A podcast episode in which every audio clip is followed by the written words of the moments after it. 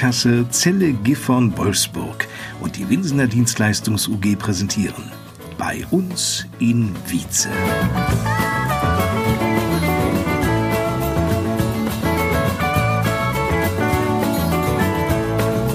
Eine Radioshow mit vielen vertrauten Stimmen aus der Gemeinde und spannenden Geschichten.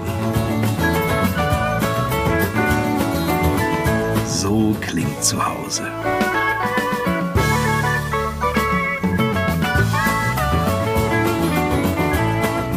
Ist Lars Koers. Hallo und willkommen. Die Feuerwehren aus Hornbostel, Jeversen, Wiekenberg und Wietze spielen in diesem Podcast eine große Rolle. Wir tauchen ein in die Wiezer Erdölgeschichte, treffen auf einen Mann, der noch sich die Erdölgewinnung unter Tage angeschaut hat und begeben uns mit einer zehnjährigen Wiezerin auf Entdeckungstour an ihren Lieblingsplatz. Den Beginn aber macht Bürgermeister Wolfgang Klusmann. Der ist übrigens guter Dinge, vor allem was das Vorankommen des Baus in der neuen Mitte anbelangt. Der Bau liegt absolut im Zeitplan. So sieht es im Moment aus und ich habe gar keine Befürchtung, dass sich da noch was ändert. Vertragsmäßig soll Übergabe sein, ich glaube am 8. Februar 2020. Und nicht nur der Zeitplan, sondern vor allen Dingen, und das ist mir ganz besonders wichtig, um auch mal deutlich zu machen, öffentliche Hand kann auch bauen. Es gibt nicht nur äh, den BER oder die Elbphilharmonie. Wir werden auch im Kostenplan bleiben. Aber wenn es um Kosten geht und die Einhaltung eines Zeitplans, es gibt viele Gemeinden, die das Thema Glasfaserprojekt und schnelles Internet immer im Blick haben und sagen, Menschenskind, wir wissen gar nicht, ob wir das wirklich gewährleisten können. Hier in Wietze scheint es ein bisschen anders auszusehen. Ja, in diesem Jahr werden wir alle Haushalte, die mitmachen, sozusagen mit Licht versorgen. Die ersten Haushalte sind auch schon dran. Wir haben mit der Deutschen Glasfaser einen Partner gefunden, der bereit war, Interesse hatte, das Gemeindegebiet Wietze vollständig zu erschließen, mit Ausnahme zweier Wochenendgebiete, die vom Landkreis mit erschlossen werden. Die werden sich noch ein bisschen gedulden müssen. Aber alle anderen Bereiche werden bis zum Ende des Jahres mit Glasfasertechnik erschlossen sein und damit schnelles Internet haben. Wenn es um den Umbau geht und die Finanzierung und die Einhaltung von Zeitplänen, da geht es ja nicht nur um die neue Mitte oder um Glasfasernetze, sondern es geht auch um Dinge, sage ich mal, wie zum Beispiel Radwege. Ihr plant einen Radweg von der Schulstraße zum Ortsausgang Richtung Zelleham-Büren. Wie sieht's da aus mit der Planung? Ja, also wir selber planen es nicht, weil für die, den Radweg ist ja eine Ortsdurchfahrt, das ist eine äh, Bundesstraße. Damit ist der Bund zuständig und das wickelt dann die Straßenbauverwaltung in Pferden ab. Aber wir sind natürlich im Verfahren beteiligt worden. Die Zeitplanung ist ganz klar, das haben wir jetzt auch nochmal hinterfragt. Im kommenden Jahr soll die Maßnahme durchgeführt werden. Wann genau Start sein wird, das wissen wir noch nicht. Das hängt ein bisschen von den vorhandenen Personalkapazitäten bei der äh, Landesverwaltung ab und auch vom Zeitpunkt der Ausschreibung. Wir sind im Moment dabei, weil wir selber auch unseren Gehweg, unsere Straßenbeleuchtung mit ausbauen wollen, das mit dem Bund abzustimmen, weil wir das natürlich gerne in einer abgestimmten Maßnahme durchführen wollen. Ja gut, aber es klingt ja schon danach, dass du auch als Bürgermeister, selbst wenn es nicht deine eigene Baumaßnahme ist, so möchte ich es mal sagen, aber schon entsprechend mitgestalten kannst. Wie sieht es denn dabei aus, wenn es um die 30er-Zonen geht? Kannst du den da auch gestalten oder das, sind das auch andere, die da Einfluss nehmen? Also äh, vom Grundsatz her erstmal, äh, wir als Gemeinde ähm, sind nicht zuständig, um Tempo 30 Zonen anzuordnen. Dafür ist der Landkreis, die untere Straßenverkehrsbehörde heißt das dort zuständig. Die macht das aber in der Regel, wenn wir das beantragen. So, und wir haben verschiedene Anträge für immer kleine Teilbereiche gehabt ähm, zur Einrichtung von Tempo 30 Zonen und dann habe ich dann irgendwann dem Rat gesagt, äh, bevor wir hier ständig über kleine Anträge reden, lass uns mal Gedanken darüber machen, wie wir mit dem Thema Tempo 30 Zonen in der Gemeinde Wietze umgehen wollen. Und dann hat der Rat letztendlich gesagt, wir wollen überall auf allen Ortsstraßen, also mit Ausnahme der Kreisstraßen und der Bundesstraße, Sackgassen sind ausgenommen und auch das Gewerbegebiet, aber auf allen anderen Straßen soll Tempo 30 Zone eingeführt werden. Und das ist mittlerweile passiert. Seit ein paar Wochen haben wir überall im Gemeindegebiet Tempo 30 Zonen. Das wird viele Anwohner freuen. Überhaupt sind die Wiezer, so habe ich es auch wahrgenommen jetzt bei den Aufnahmen zu diesem Podcast, ob nun in Wiekenberg, in Jeversen, in Hornbostel, ja doch sehr, sehr rege, nehmen sehr aktiv teil am gesellschaftlichen Leben, sind ja auch in vielen Vereinen aktiv. Wie steht denn die Gemeinde und du als Bürgermeister dem Ehrenamt gegenüber? Ich bin fest davon überzeugt, dass ohne Ehrenamt unsere Gesellschaft so gar nicht bestehen würde, wie wir es haben. Ohne unsere Vereine, ohne Menschen, die bereit sind, äh, sich ohne Entgelt für andere einzusetzen, das könnte ein Gemeinwesen gar nicht finanzieren. Zum Ehrenamt gehört natürlich die Freiwillige Feuerwehr auch dazu. In jedem Ortsteil gibt es eine Ortsfeuerwehr. Wir haben die Rubrik Florian Wietze hier auch bei uns im Podcast dabei. Wir werden uns gleich ein wenig darüber unterhalten, wie Arbeitgeber eigentlich dem Ganzen gegenüberstehen, weil ja häufig Feuerwehrleute auch vom Arbeitsplatz weggerufen werden. Auf der anderen Seite kann es ja auch attraktiv sein, Feuerwehrleute im eigenen Betrieb zu haben. Wie sieht es dann der Gemeinde aus? Also wir haben tatsächlich aktuell zwei äh, Mitarbeiter, die in der Feuerwehr aktiv sind. Das merkt man gerade in einer kleinen Gemeindeverwaltung, wie wir das sind, äh, durchaus, wenn die Mitarbeiter weg sind. Auf der anderen Seite finde ich aber auch, zum einen, klar, ich bin auch Dienstherr der, der Feuerwehr, also habe ich auch ein Interesse daran, die Tageseinsatzstärke sicherzustellen. Und wenn ich als Arbeitgeber meinen Teil dazu beitragen kann, dann ist das ein Punkt. Zum anderen bin ich aber auch davon überzeugt, dass Feuerwehrkameraden sich eben durch eine besondere Teamorientierung äh, auszeichnen und sehr gut in der Lage sind, im Team mit anderen zu arbeiten. Und das ist gerade in so einem kleinen Team, wie wir das sind, ausgesprochen wertvoll. Dann wollen wir doch jetzt mal hören, wie die Feuerwehrleute das hier in Wietze empfinden.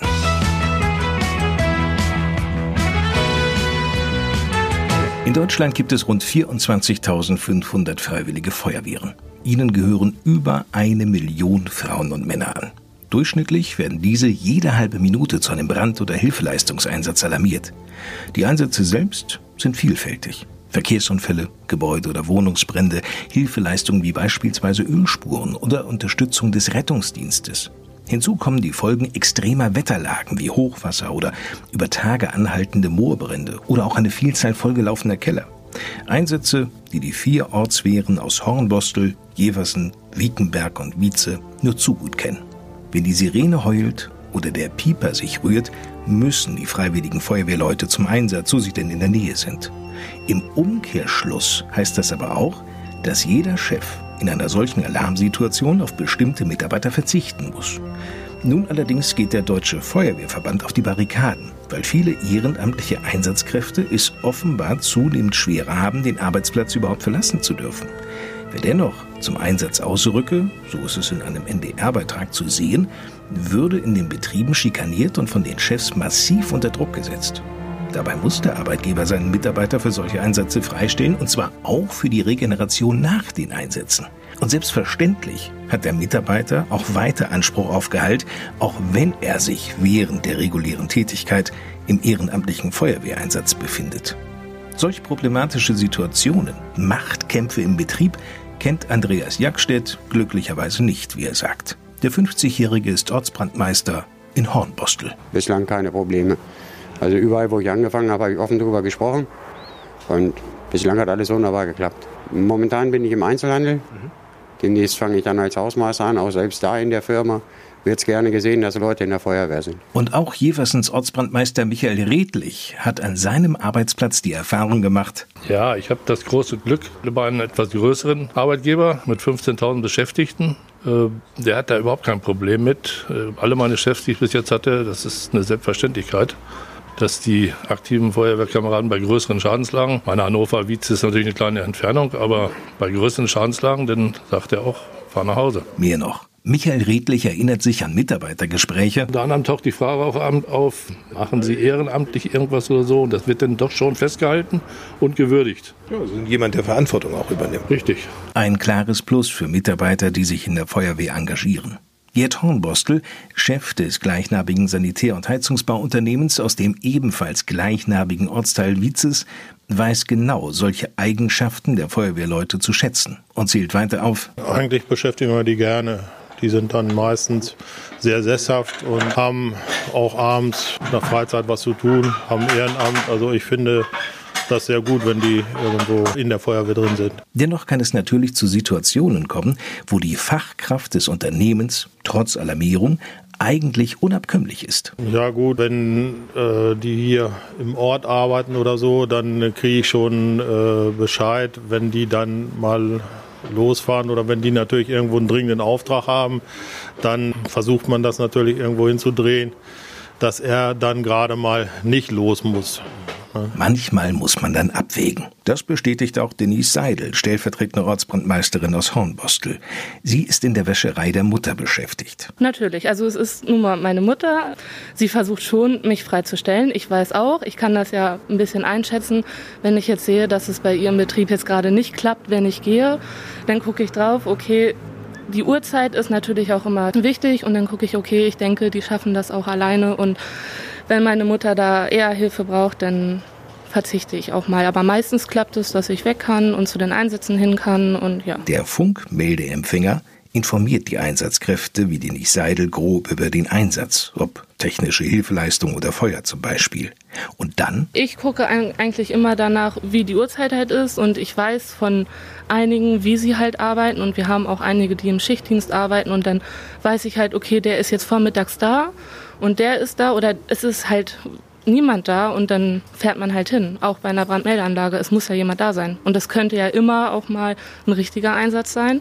Und man kann jetzt nicht aussuchen, zu welchem Einsatz fährt man hin und zu welchem nicht. Vielen Betrieben in der Gemeinde Wietze ist es wichtig, ein klares Bekenntnis zur Feuerwehr abzugeben, indem sie Feuerwehrleute beschäftigen. Manchmal ist der Chef selbst auch aktives Feuerwehrmitglied, wie im Bauunternehmen von Carsten Wiebe.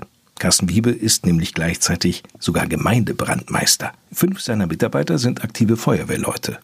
Und wenn dann Einsatz- oder fortbildungsbedingt Mitarbeiter ausfallen? Ja, dann ist das so. Das ist manchmal ein bisschen ärgerlich, wenn es dann mehrere sind. Da muss man gucken, wie man das irgendwie darstellen kann. Bei Führungskräften wird es dann schwieriger. Die sind glücklicherweise nicht äh, in der Feuerwehr, unsere Poliere. Von daher ist es ein bisschen schwieriger, aber ansonsten müssen wir eben zurechtkommen. Ich habe einen Bauleiter, der ist auch in der Feuerwehr. Ähm, der war jetzt im Sommer eine Woche im Zeltlager mit seinen Kindern, weil er Jugendwart ist. Und oh, dann ist das eben so. Muss man sehen, dass wir zurechtkommen. Bisher hat es noch immer geklappt, so Carsten Wiebe. Für die Betriebe, die Mitarbeiter freistellen, gibt es selbstverständlich finanzielle Entschädigung. Wichtige Grundsätze im Feuerwehrdienst sind Kooperation und Teamfähigkeit. Diese Eigenschaften werden ja heutzutage auch im Berufsleben sehr geschätzt und Feuerwehrmitglieder nehmen in der Regel weitere Funktionen und Verantwortungen wahr. Dies schult die organisatorischen Fähigkeiten. Ebenso wird auch bei der Feuerwehr von Führungskräften ein zielführender Umgang im Team abverlangt. Es ist also gut und wichtig, Feuerwehrleute zu beschäftigen, sagt Carsten Wiebe voller Überzeugung. Ja, auf jeden Fall. Sehr zuverlässig. Man muss da keine Bedenken haben, dass sie also bei kleinsten Kleinigkeiten sofort von der Fahne gehen oder ähnliches. Also mit denen kann man schon letztendlich ein Haus bauen.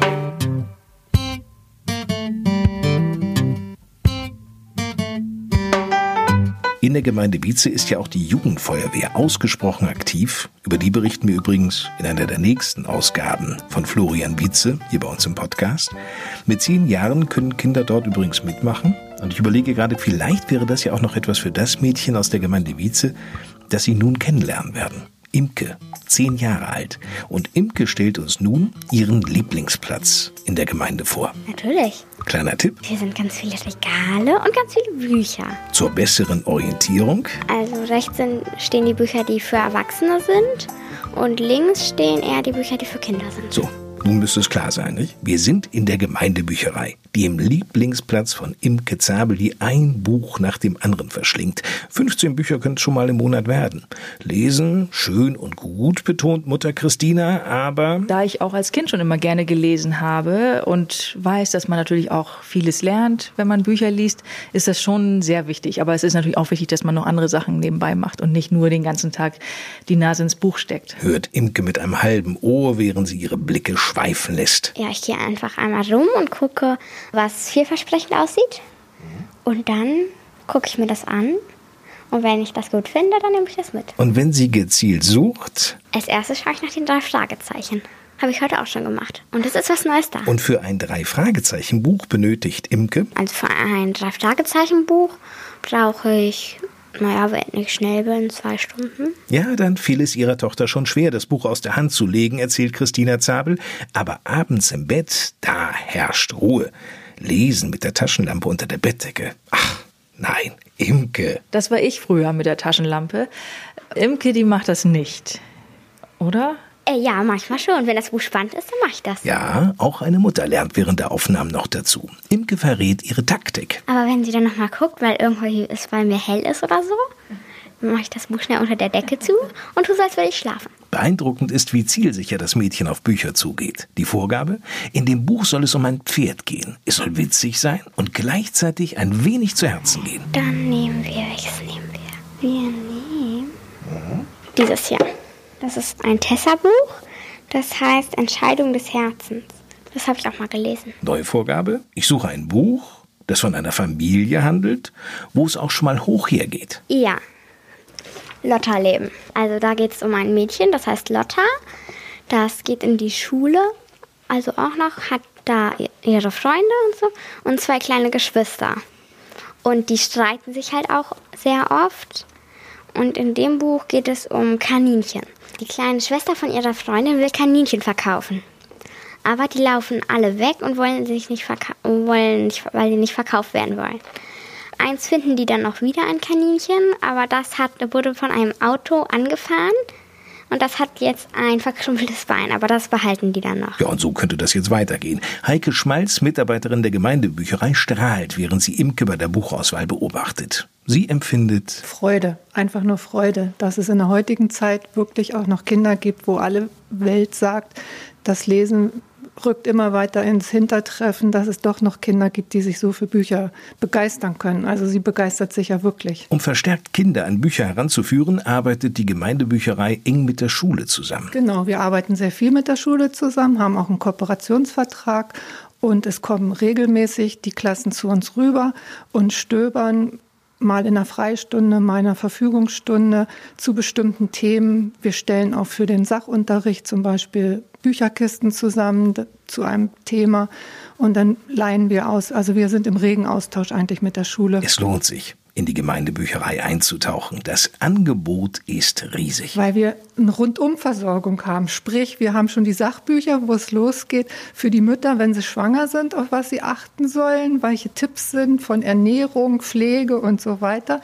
Wenn die Kinder geboren sind, die ersten Erziehungstipps. Dann haben wir die Bilderbücher und dann gehen wir, die Bücherei ist ja so aufgebaut, dass man dann praktisch einmal rund gehen kann und für jedes Alter ist irgendwas dabei, für jedes Thema ist was dabei. Und wenn uns jemand anspricht und irgendwas nicht findet und hat einen Wunsch, versuchen wir, wir sind zu dritt in der Bücherei, möglichst jeden Wunsch zu erfüllen, wenn es in unserer Macht steht. Und selbst bei aktuellen, populären Büchern muss Heike Schmalz nicht abwinken. Wir haben ja auch alle Bestseller, die auch den Rahmen des, der Kosten oft sprengen, wo man sagt, nur mal zum Reinstöbern. Und die sind bei uns auch regelmäßig da. Die Gebühren sind verschwindend gering. Für Kinder ist es frei bis zu 18 Jahren. Und dann kann man im monatlichen Beitrag, das wäre ein Euro pro Monat, oder als Jahresbeitrag 10 Euro. Schauen Sie doch mal vorbei in der Gemeindebücherei in Wietze. Geöffnet montags von 10 bis 13 Uhr sowie von 15 bis 18 Uhr auch dienstags von 10 bis 13 Uhr, donnerstags ebenfalls von 10 bis 13 Uhr und von 15 bis 18 Uhr sowie freitags nachmittags. Alle 14 Tage freut sich das Team der Gemeindebücherei auch sonnabends zwischen 10 und 12 auf Besucher in der Steinförderstraße 37. Sie wissen ja, hier ist Imkes Lieblingsplatz. Und im Schwimmbad. Ja, da auch. Aber da kann man ja Bücher auch mitnehmen. Ja, da werden die ja nass. Das ist ja gerade mein Problem. Wenn ich Schwimmwettkämpfe habe, kann ich ja kein Buch mitnehmen. Die werden ja sonst alle nass.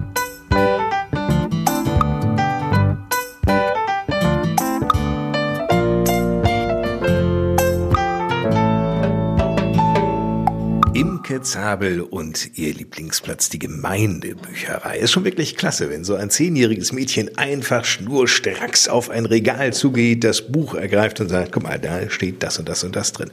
Ja, ist, ich meine, ist ja auch wirklich toll, was jeder anbietet in der Gemeindebücherei, Wolfgang. Finde ich auch, absolut. Wobei das äh, nicht selbstverständlich ist, denn Gemeindebücherei ist eine freiwillige Aufgabe. Und wir haben vor ein paar Jahren, als da haben wir noch Bedarfszuweisungsgemeinde, also abhängig von Zuweisung des Landes, haben wir uns auch Gedanken darüber gemacht, ob wir uns die Bücherei noch weiter leisten können, ja oder nein. Denn die Medien sind nicht ausgetauscht worden, weil wir kein Geld hatten. Dementsprechend sind die Nutzerzahlen zurückgegangen.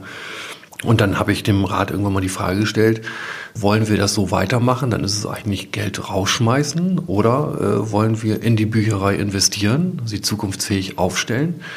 Was allerdings mehr Geld kostet. So, und dann haben wir uns aber dafür entschieden, weil wir die Bücherei als ganz wichtigen Teil, auch mit Bildungsauftrag, gerade für Kinder äh, betrachtet haben, haben wir für uns die Entscheidung getroffen, wir wollen die Bücherei vernünftig konzipieren. Dann haben wir das gemacht und jetzt findet die Bücherei ja auch im Bürgerhaus, im neuen Bürgerhaus, neue äh, Räumlichkeiten. Ist sie größer? Ja, deutlich größer. Vernünftige sanitäre Anlagen, Vortragsraum. Also ich glaube, das wird richtig, richtig attraktiv. Wir hatten dann den Beschluss gefasst, den Medienbestand auch deutlich zu erhöhen. Dafür brauchen wir Räumlichkeiten. Und die sind dort im neuen Bürgerhaus vorhanden. Und ich äh, kann nur äh, jeden Vizer, jede Vizerin ganz, ganz herzlich einladen, im kommenden Jahr, wenn die Bücherei eingezogen ist, da mal vorbeizuschauen. Das wird richtig toll. Was wäre denn so dein Lieblingsplatz eigentlich in Wietze, wo du so die Seele baumeln lassen kannst, Kraft tanken kannst? Das ist ja eine schwierige Frage. Da muss ich als Bürgermeister ja aufpassen. Ich sage ja nicht, wo ist an ein Jevers, wo ist an ein Wiekenberg, wo ist an ein Hornbostel und wo ist an ein Wietze. Ich bin wirklich gerne zu Hause. Wir haben uns da schön eingerichtet in Wiekenberg. Ich habe auch in Jeversen gewohnt. Ich bin dazu gereist. Und ich erlaube mir den Luxus, nicht in Ortsteilen zu denken. Für mich äh, gibt es die Gemeinde Wietze, in der ich wohne. Ja, natürlich in einem Ortsteil Wiekenberg jetzt haben wir gebaut. Und das haben wir uns dort, denke ich, schön schnuckelig eingerichtet und da fühlen wir uns zu Hause. Deswegen, es gibt tolle Plätze im gesamten Gemeindegebiet, aber ich fühle mich richtig wohl und das ist mein Lieblingsplatz zu Hause und am besten, wenn meine liebe Steffi da ist. Als du 1997 hierher gekommen bist nach Wietze, wusstest du da schon um die Bedeutung des Themas Erdöl für Wietze? Nee, gar nicht. Ich kannte Wietze von der Fußballtabelle her, weil die gegen Cuxhaven Fußball gespielt haben. Aber äh, ich kann mich noch wirklich gut daran erinnern, als ich, ich habe damals, als ich das erste Mal hier kam, auch den Bohrturm gar nicht so wahrgenommen. Aber als ich das erste Mal hier im Rathaus war und Bilder gesehen habe von den alten Ölfeldern, da war mein fast reflexartiger Gedanke, Mensch, das ist ja klasse, Wietze hat eine Partnergemeinde in den USA, in Texas. Welche Geschichte Wietze tatsächlich hat. Erste fündige Erdölbohrung hier weltweit in Wietze. Um die Geschichte wusste ich nicht, die habe ich erst viel später erfahren. Und wie die Geschichte noch weiter ging, wenn es um das Thema Erdöl geht, das lassen wir uns jetzt einmal schildern.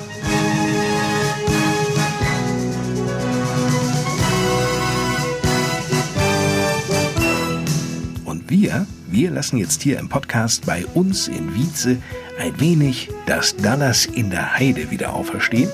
Dazu drehen wir das Rad der Geschichte zurück. Es geht also jetzt in jene Zeit, als in Wietze nach Erdöl gebohrt wurde. 30 Jahre leitete Dr. Heiko Möller das Labor der RWIDEA. Seine Arbeitsstätte befand sich also in unmittelbarer Nähe der einstigen Bohrstellen. Seit drei Jahren befindet sich Heiko Möller nun im wohlverdienten Ruhestand. Doch das Erdöl, das lässt ihn nicht los. Nein, das Thema Erdöl lässt mich nicht los und getreu dem Motto, unser größter Schatz ist aus meiner Sicht der größte Schatz in Wietze halt das schwarze Gold oder er war es zumindest. Und ich bin äh, ganz wesentlich daran interessiert, dass diese Erinnerung auch erhalten bleibt und dass auch die jüngeren Generationen noch wissen, wie Wietze von diesem größten Schatz profitiert hat und wie dieses Dorf so werden konnte, wie es heute ist.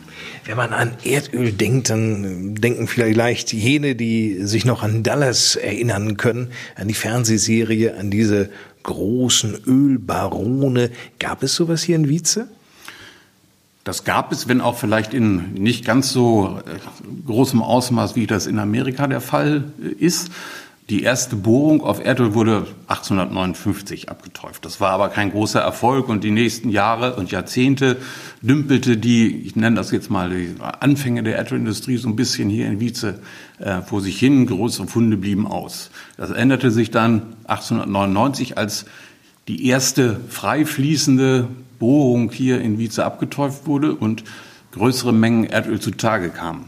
Das lockte natürlich jede Menge Firmen an, die hier dann tätig wurden. Und so kam es dann dazu, dass also nach 1900 in kurzen Jahren, also vier, fünf Jahren, also eine ungeheure Menge an Bohrungen hier abgetäuft worden ist. Wir hatten zuletzt, ich mich rette, um die 2000 Bohrungen sind hier abgetäuft worden und Sie müssen sich das so vorstellen, wie Sie vielleicht alte Bilder aus Texas in Erinnerung haben, also so eine Fläche, wo überall hölzerne drei und vier Beine äh, stehen, pumpen, arbeiten also wenn man die alten Bilder vergleicht zwischen Wietze und Texas, dann sieht man eigentlich keinen Unterschied. Nun wurde hier entsprechend gebohrt und äh, Sie haben gesagt, äh, es gab ja irgendwann auch mal die Zeit, da endete das Ganze, es war in den 60er Jahren. Warum dieses abrupte Ende? Das lag einfach an den, ich sag mal, finanziellen Rahmenbedingungen.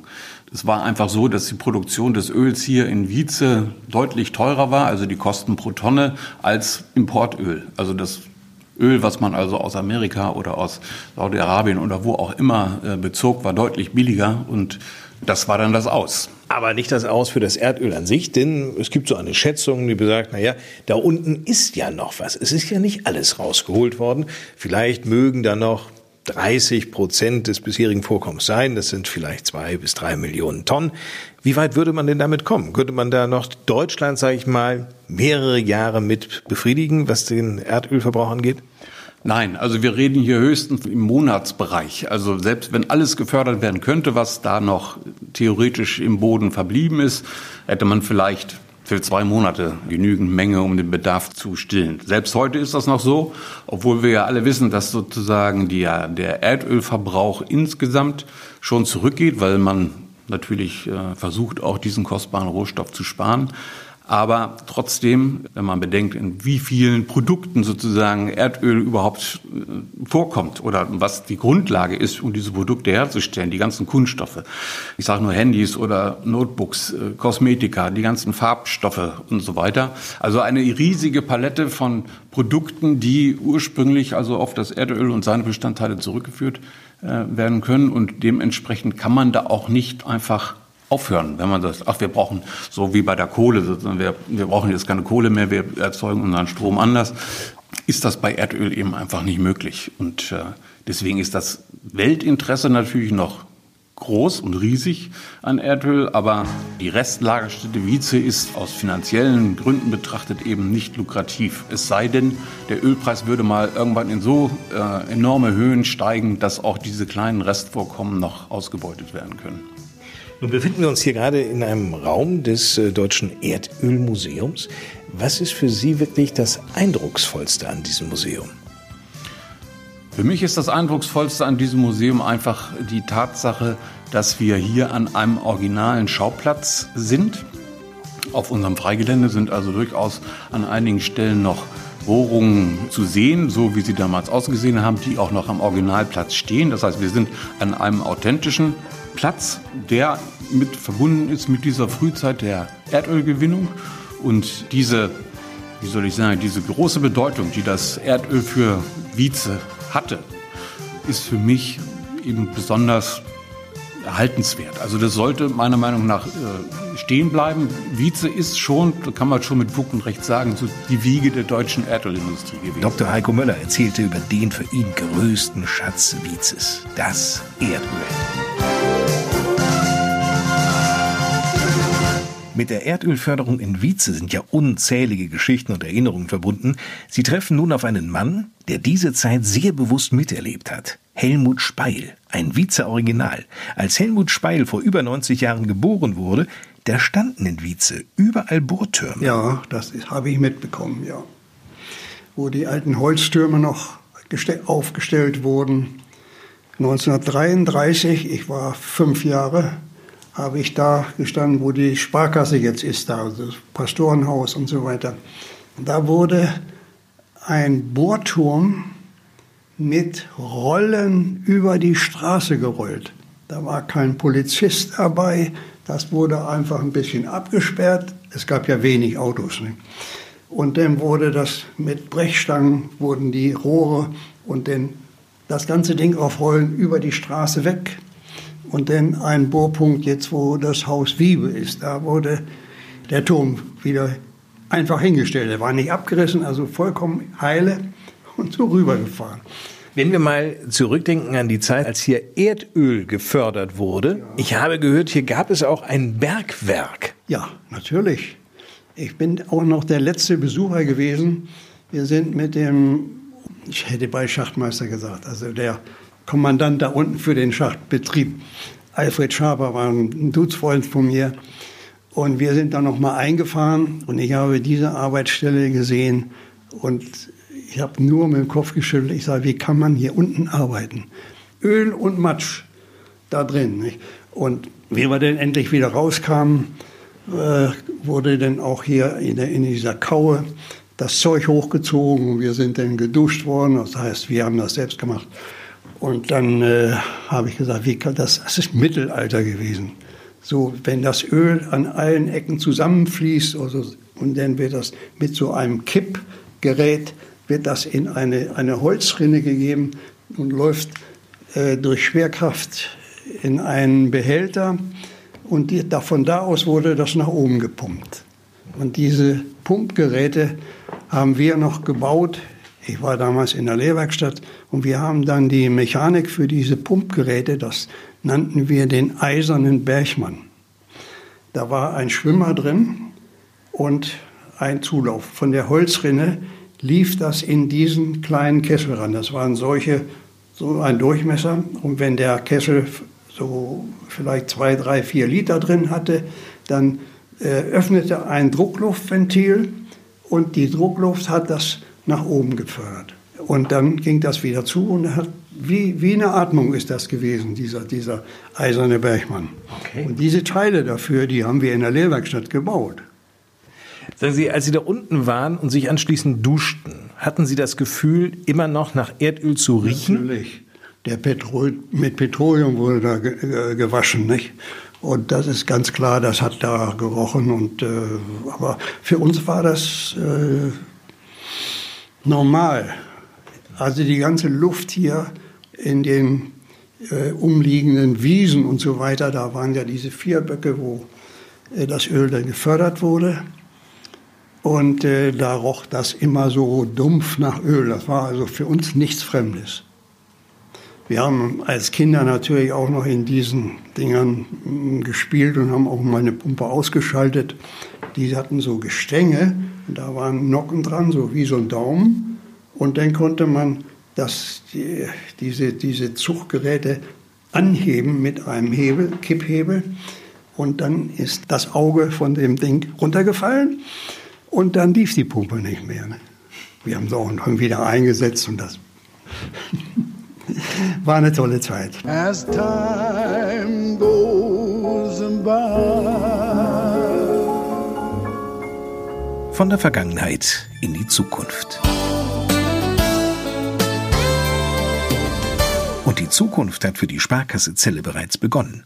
Denn in diesem Monat, im September 2019 also, wird aus der uns wohlbekannten Sparkasse Celle die Sparkasse Celle Gifhorn Wolfsburg. Und damit gehen insgesamt 1200 Mitarbeiter aus zwei wirtschaftlich gesunden Sparkassen fortan einen gemeinsamen Weg. Dieser Zusammenschluss ist für die Region schon ein kleiner Glücksfall. Denn aufgrund des Niedrigzinsniveaus und der Digitalisierung muss sich ja nun jede Sparkasse irgendwann mal überlegen, wie können wir unser Filialnetz aufrechterhalten, uns auch weiterhin vor Ort gesellschaftlich engagieren. Die Sparkasse Zellige von Wolfsburg, die macht vor, wie es funktioniert. Es wird nämlich keine fusionsbedingten Filialschließungen geben, auch in den nächsten fünf Jahren keine betriebsbedingten Kündigungen. Im Gegenteil, mit 225.000 Kunden ist die Sparkasse Zellige von Wolfsburg fortan die fünftgrößte Bank Niedersachsens, ein in jeder Hinsicht starker und verlässlicher Partner. Um halt weiterhin zukunftsfähig äh, am Kunden bleiben zu können, haben wir jetzt die Chance genutzt, zwei starke Häuser miteinander zu verbinden. Genau so. Lukas Kirstein bringt es auf den Punkt. Vielen Wiezern ist der 26-jährige Familienvater sehr vertraut. Schließlich leitet er die Filiale der Sparkasse in der Steinförderstraße 9.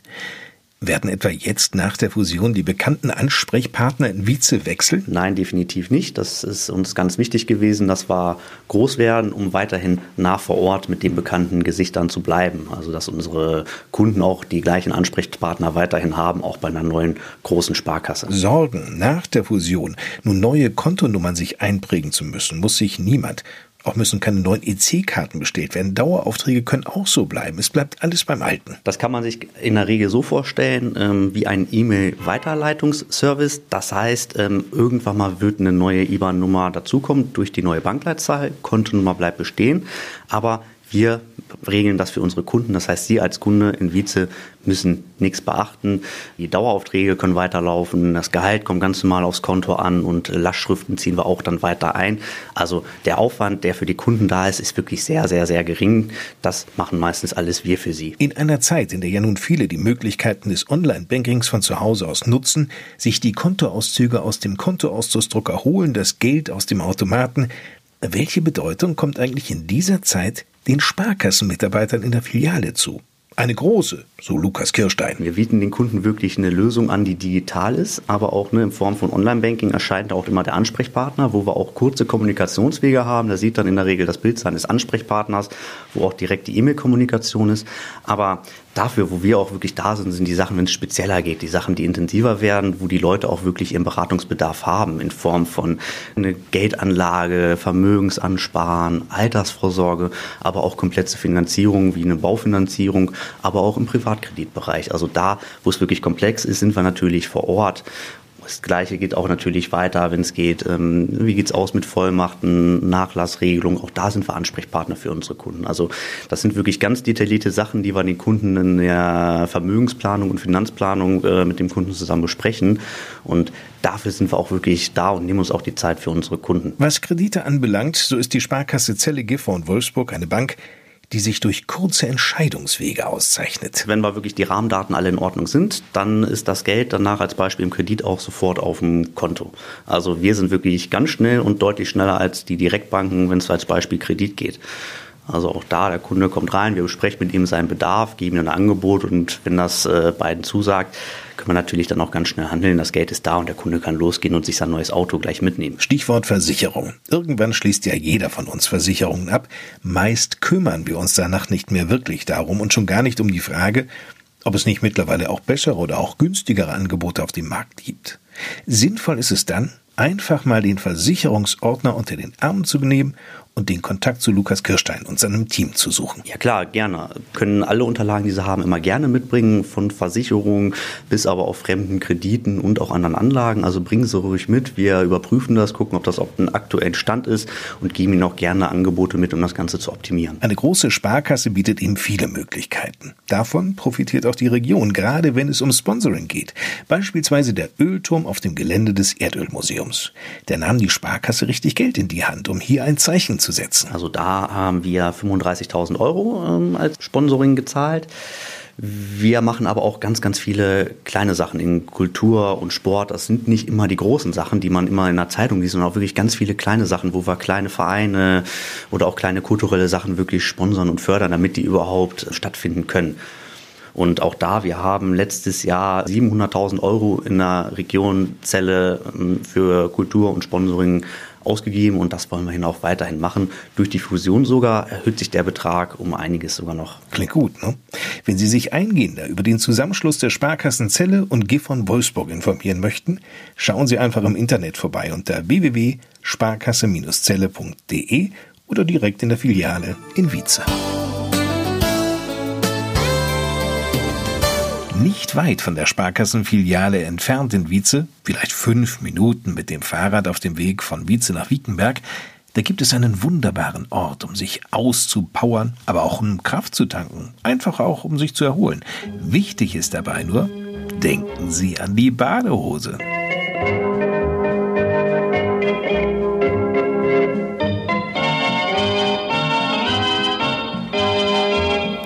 Fall. Es geht ins Wiezer Schwimmbad. Darum kümmert sich schon seit Jahren der Schwimmbadförderverein. Ich habe den ersten und den zweiten Vorsitzenden, nämlich Kurt Trumtra und Bernd Schatt, in der Milchbar im Schwimmbad getroffen und Kurt Trumtra zunächst mal gefragt, was eigentlich aus seiner Sicht den Charme dieses Bades ausmacht. Den Charme unseres Bades macht mit Sicherheit der Bereich des Freibades mit einer wunderschönen Liegewiese am Hang gelegen alter Baumbestand, dann natürlich unser Becken 50 Meter, super Wasser und wir haben, was nicht viele Freibäder haben, einen 5-Meter-Turm, an dem sich im Sommer vor allen Dingen die Jugendlichen tummeln. Und das Hallenbad? Ja, das Hallenbad hat in den letzten Jahren gewaltig gewonnen. Die Gemeinde hat äh, ja das Bad so ein bisschen umgebaut und auf unsere Initiative hin wurde ein zwei Meter breiter Anbau zum Sportplatz hin angebaut mit Grenzverglasung. Dadurch haben wir natürlich wirklich viel gewonnen, vor allen Dingen auch bei den zahlreichen Wettkämpfen, äh, für die wir unser Bad zur Verfügung stellen, haben wir natürlich dadurch mehr Stauraum. Herr Schatt, Sie sind seit 2008 wieder hier in Wietze, waren zuvor im Saarland. Weswegen engagieren Sie sich hier in diesem Schwimmbadverein? 2000 2010 gab es eine Situation in, in dieser Gemeinde, dass man darüber nachdachte, ob dieses Bad überhaupt geschlossen werden sollte oder wie man weiter vorgeht. Das hatte zur Folge, dass man hier eine vernünftige Konzeption brauchte für die Zukunft, damit es nicht geschlossen werden muss und dass die Gemeinde partizipieren kann und dass die Jugend inklusive der, der Vereine wieder eine Plattform hat oder eine Grundlage hat, Sport und Freizeit zu koppeln. Und haben Sie gesagt, okay, da möchte ich mit dabei sein. Wie sieht dieses Konzept denn aus?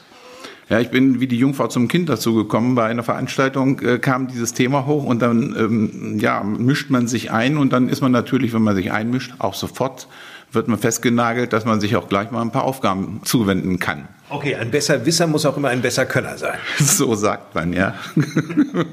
Das, was wahrscheinlich viele Schwimmbäder schier auffrisst, sind die Energiekosten. Die haben Sie aber weitgehend im Griff. Wie haben Sie das hinbekommen? Die energetische Seite ist durch drei äh, besondere Maßnahmen entstanden. Einmal, dass wir gesagt haben, die Sonnenenergie nutzen wir für die, äh, hauptsächlich fürs Freibad. Dann äh, die Erdwärme aus, und, die BR, und zwei BRKWs, also Kraft-Wärme-Kopplung in Kombination mit einer Wärmepumpe, die das eher aus dem Erdreich die, die Wärme holt, sodass wir eine gute Mischung im energetischen Geschäft haben und können also erhebliche Kosten für die Zukunft im Griff halten. Das heißt also zum Beispiel das Freibad, wo Sie Temperaturen durchaus haben von 22, 23 Grad im Wasser, das müssen Sie gar nicht großartig beheizen. Die Wärme kriegen wir von der Sonne äh, kostenlos. Und das bedeutet, wir, wir haben Temperaturen, äh, Außentemperaturen im Freibad von zwischen 23 und 27 Grad im Sommer. Wie viele Mitglieder hat der Verein? Der Verein hat derzeit knapp 600 Mitglieder, aber wir sind dringend auf Mitglieder angewiesen, denn wir wollen ja auch der Politik gegenüber beweisen, das Bad brauchen wir in Wietze. Ja, wir brauchen also Mitarbeiter, vor allen Dingen Mitarbeiter, die ehrenamtlich arbeiten, so wie wir im Vorstand ja auch. Und da hapert es doch erheblich. Wir sind also im Gegensatz zu früher, als wir ehrenamtliche Kassiererinnen hatten, hält sich das jetzt doch im Rahmen in, mit der Mitarbeit und wir können in der Vorbereitung des Bades oder auch für, für die Gestaltung im Außenbereich können wir weiter ehrenamtliche Mitarbeiter gebrauchen. Was erwarten Sie von jemandem, der bei Ihnen dabei ist im Verein? Ja, es gibt zwei Dinge. Wir haben einmal auch die Angestellten. Wir haben zwei Festangestellte und eine Auszubildende. Das heißt, wir sind seit diesem Jahr äh, wieder stark auch Ausbildungsbetrieb für den Fachangestellten für Bäderbetriebe. Das ist die eine Seite. Und die andere Seite ist die ehrenamtlichen Tätigkeiten, die für Ordnung, Sauberkeit und Unterstützung im äh, handwerklichen Geschäft äh, tätig sein können, dass die uns hier maßgeblich unterstützen. Aber die Wiezer sind schon froh, dass sie dieses Bad hier haben in der Gemeinde, oder Herr Trumtrau? Was spüren Sie? Ja, wenn ich so in die Bevölkerung reinhorche, dann ist das Bad also doch sehr beliebt. Und man hat es gerade jetzt im Sommer gemerkt, als wir für vier Wochen schließen mussten aufgrund eines technischen Defekts. Da kamen doch ständig Fragen, wann macht er wieder auf, wann macht er wieder auf. Aber auf der anderen Seite muss ich auch sagen, dass wir in den letzten Jahren doch einiges an Badegästen verloren haben. Vielleicht auch durch Spaßbäder, wir sind da vielleicht nicht so attraktiv, uns fehlt eine Rutsche oder ähnliches, dann fahren Sie natürlich nach Celle, Wolfsburg oder Hildesheim, wo auch immer, wo Sie Spaßbäder haben. Natürlich ist das hier kein Spaßbad, aber ihr seid ja hier keine Spaßbremse. Herr Schatz, Sie haben ja große Pläne. Ja, einmal die Tatsache, erstens müssen wir auf die Wasserqualitäten achten. Die sind hier ganz besonders, die kann man draußen in einem privaten oder sonst wo nicht in der Form finden. Wir sorgen dafür, dass hier hygienisches äh, Wasser jederzeit zur Verfügung steht. Außerdem haben wir über 40.000 im Jahr, 40.000 Badegäste, die sprechen auch eine eigene Sprache. Und um diese Geschichte zu erhöhen oder in wieder einen neuen Schub hineinzukommen, wollen wir noch versuchen, in Investitionen hineinzukommen, die da heißen Rutschen und vielleicht Kletterwände für Kletterkurse, die vielleicht Alpenvereine hier durchführen könnten, über Wasser und vielleicht in der Halle. Das sind alles Zukunftsvisionen, an denen wir noch knabbern. Kurt Rumtra und Bernd Schatt vom Schwimmbadförderverein in Wietze. In jeder Podcast-Folge werden wir übrigens einen Verein aus der Gemeinde vorstellen. Und wenn auch Sie dabei sein möchten mit Ihrem Verein, dann melden Sie sich doch bitte ganz einfach bei Philipp Daniel im Rathaus oder aber über unsere Facebook-Seite bei uns in Wietze.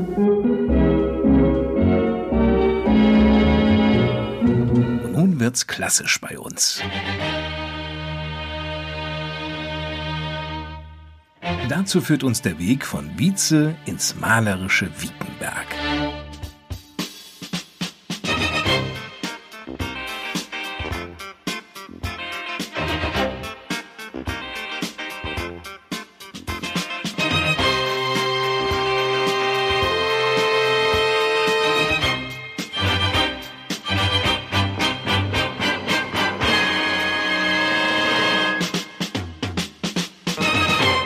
Alte Ortskern hat es dem Wiezer Unternehmer Manfred Villmann angetan. Über 25 Jahre bin ich Vorsitzender eines Fördervereins Johann Strauß Orchester Hannover. Dieses Orchester ist hier in dem Bereich Hannover und Umgebung sehr bekannt.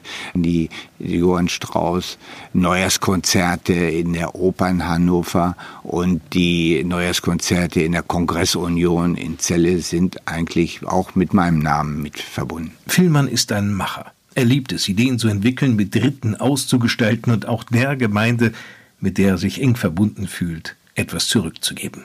Seine Gedanken und letztlich auch seiner finanziellen Unterstützung ist es zu verdanken, dass der Büchtmannshof in Wickenberg seit einiger Zeit im neuen Glanz erstrahlt. Und der Büchtmannshof ist da ein Standort, der auch zu diesem Ambiente gehört. Und mir ist da mal der Gedanke gekommen, man könnte hier etwas nicht nur erhalten, sondern auch noch mit Leben gestalten. Und so äh, habe ich versucht, den Büchtmannshof äh, ein bisschen anders als in der ganzen Vergangenheit auszurichten. Und so machen wir heute hier auf dem Büchtmannshof Events, Kultur und kleine Feierlichkeiten um da auch Leben im Mittelpunkt des Ortes Wickenberg. Ich wiederhole es immer wieder um die Stechinelli-Kapelle, weil das ist ein Kleinod hier, was nirgendswo in der Art so vergleichbar wiederzufinden ist. Das ist meine Meinung. Sein Plan? Und dann die Bausubstanz wollte ich natürlich erhalten und durch die Bausubstanz erhalten mit viel äh, Verarbeitung von Holz ist es mir natürlich gelungen, dann auch äh, wie eine Akustik herzustellen in der Eventscheune, die eigentlich seinesgleichen im, im Umkreis hier von Wiekenberg sucht. Das ist schon etwas ganz äh, Bedeutendes. Das wurde auch äh, mir bestätigt von ganz, ganz vielen, die weitaus mehr Ahnung haben von Musik als ich. Und das äh, hören, erleben wir immer wieder bei unseren Konzerten, dass die Akustik einmalig ist und die Konzerte dementsprechend doch sehr, sehr gerne angenommen werden. Eines dieser Konzerthighlights in der Scheune des Büchtmannshofs ist die monatliche Reihe Weltklassik am Klavier. Am 22. September ist um 17 Uhr das Ausnahmetalent Marie-Rosa Günther zu Gast. Die gebürtige Braunschweigerin spielt Werke von Bach und Schumann.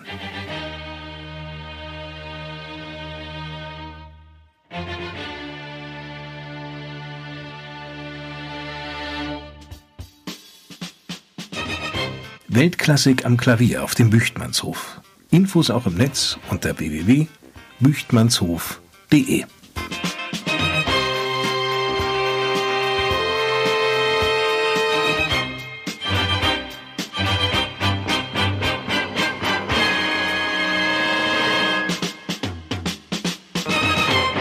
Und zum Schluss wird's nun bei uns richtig kulinarisch. Es geht nach Jeversen zu Doris Lammers.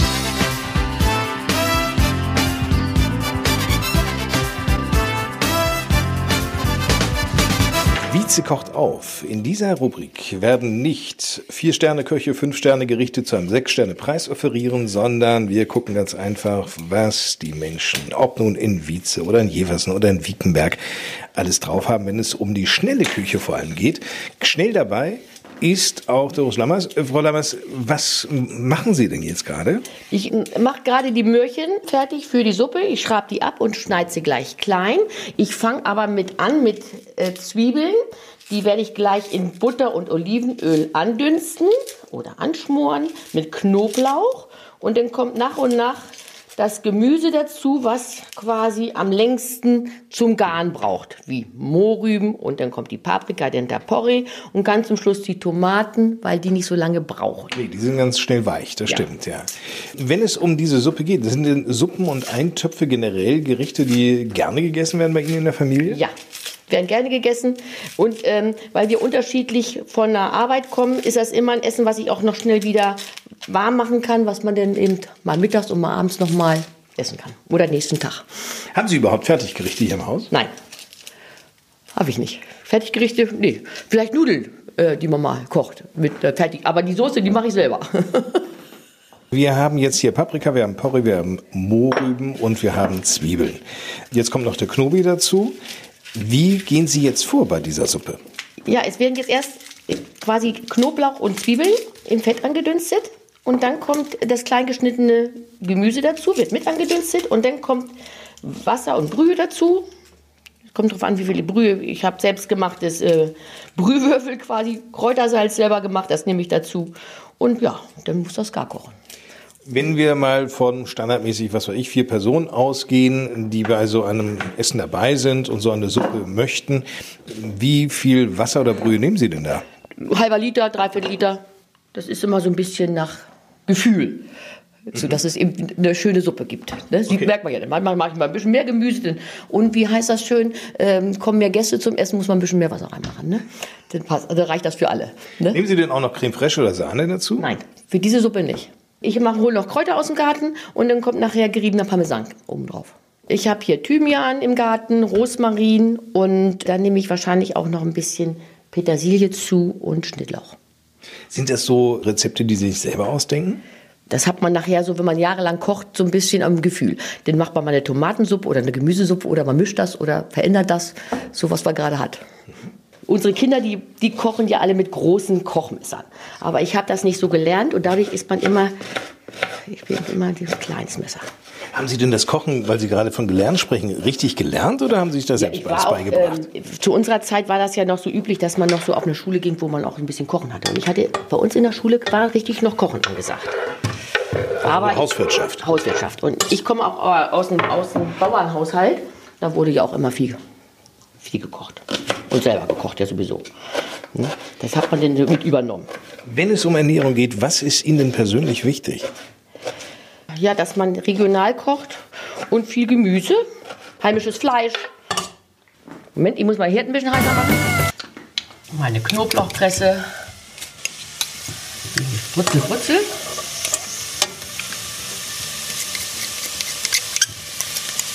Ja. Jetzt schneide ich die Möhrchen klein, weil die brauchen ja lange, bis die gar sind. Dann mache ich die immer schon nach und nach da in den Topf. Und dann wegen Fertiggerichte, so ist eine nach, in einer halben Stunde auch die Suppe fertig und in der Zeit wäre normalerweise dann die Pizza auch fertig. Dann habe ich hier gestern schon mal hier die Tomaten, die ich habe. Wir haben nicht gelbe Tomaten, auch große Fleischtomaten. Die habe ich schon mal aufgekocht gestern. Die nehmen wir nachher als Brühe da oben rauf. Wie viel Zeit verbringen Sie eigentlich im Garten? Ich bin jemand, der lieber im Garten ist als putzt. So, jetzt ist die Suppe fertig. Herr Kors hat äh, mich sehr nett begleitet hier und äh, guten Appetit. Doris Lammers aus Jeversen mit ihrer Gemüsesuppe. Die hat alles bei sich im Garten. Habt ihr auch einen Gemüsegarten zu Hause, Wolfgang? Nein, würde ich gerne haben, aber die, die Zeit haben wir leider nicht. Wenn es mal schnell gehen muss, ja? Was gibt es dann bei euch zu Hause? Rührei zum Beispiel gerne. Geht schnell, lecker. Hm? Und Eier und Milch hat man immer im Haus.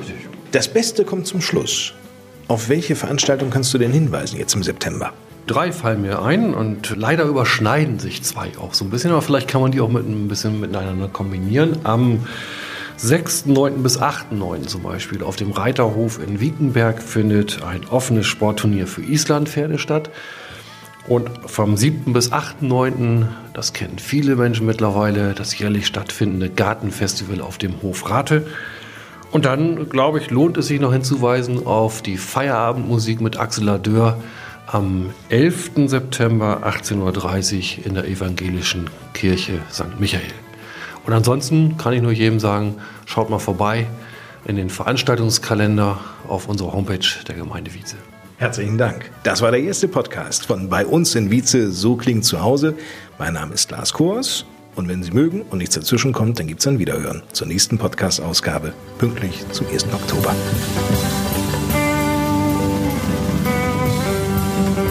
Die Sparkasse Zelle Gifhorn Wolfsburg und die Winsener Dienstleistungs UG präsentierten Bei uns in Wietze.